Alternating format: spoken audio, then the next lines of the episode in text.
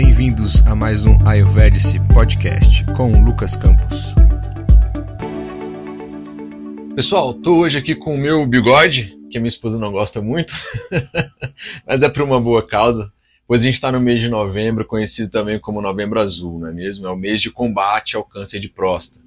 A próstata é uma glândula que só o homem possui, se localiza na parte, na parte baixa do abdômen ela é um órgão pequeno, tem a forma de uma maçã e se situa abaixo da bexiga, à frente do reto, na parte final do intestino grosso. No Brasil, esse câncer, que é o câncer de próstata, é o segundo mais comum entre os homens, atrás apenas do câncer de pele, não melanoma.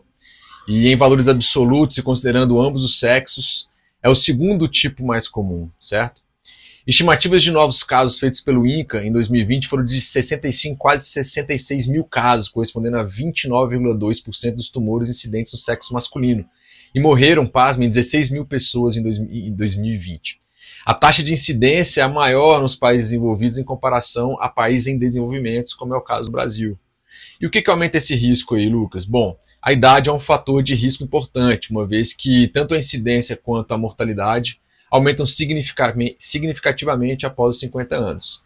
Pai ou irmão com câncer de próstata antes dos 60 anos, podendo refletir tanto fatores genéticos hereditários, quanto hábitos alimentares ou estilo de vida, de risco de algumas famílias.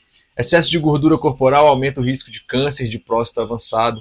Exposições a aminas aromáticas comuns na indústria química, mecânica de transformação de alumínio, o arsênio, que é usado como conservante de madeira e como agrotóxico, produtos do petróleo, motor de escape de veículos, hidro, hidrocarbonetos policíclicos, né, aromáticos, HPAs, fuligens e dioxinas estão associados ao câncer de próstata também. Quais são os sinais e sintomas? Em sua fase inicial, o câncer de próstata tem evolução silenciosa, por isso é perigoso. Muitos pacientes não apresentam nenhum sintoma ou, quando apresentam, são semelhantes ao crescimento benigno da próstata, que é uma vontade de urinar, necessidade de urinar mais vezes durante o dia ou à noite. E na fase avançada pode provocar dor óssea, sintomas urinários ou, quando mais grave, infecção generalizada ou insuficiência renal.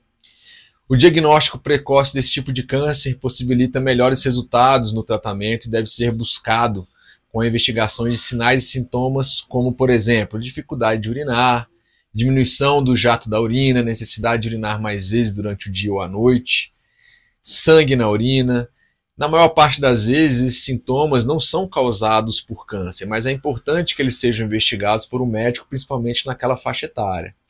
Esse diagnóstico geralmente é feito por médicos urologistas, né, realizado através da biópsia prostática, por via transretal ou transperineal e guiado por uma ultrassonografia ou ressonância magnética.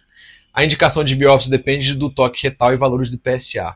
Por isso, fica aqui a minha mensagem para você que é do sexo masculino, com idade a partir dos 40 anos, realizar os exames periódicos, e para você que é mulher, que são as maiorias aqui das nossas seguidoras no canal, converse com seu pai, com seu irmão, com seu marido, informando da importância dos exames periódicos para descartar a presença desse tipo de câncer ou, eventualmente, se aparecer algo ali, vai ser um tratamento precoce com grandes chances de cura, tá bom? É, quero deixar para vocês também que todas as informações que eu falei aqui foram retiradas do site do Ministério da Saúde e do site do INCA, que é o Instituto Nacional do Câncer, tá bom? E aí, pessoal, sempre lembrar, como a gente falou ali no próprio site do Ministério da Saúde, que um bom estilo de vida, uma manutenção do peso corporal, fazendo atividade física diariamente, tendo um bom sono, são fatores aí que vai contribuir para a melhora do seu estilo de vida, para a melhora da manutenção da homeostase e aí da sua saúde como um todo, podendo ajudar a prevenir, além de uma alimentação, obviamente, balanceada, podendo ajudar ali a prevenir é, o câncer de próstata, tá bom?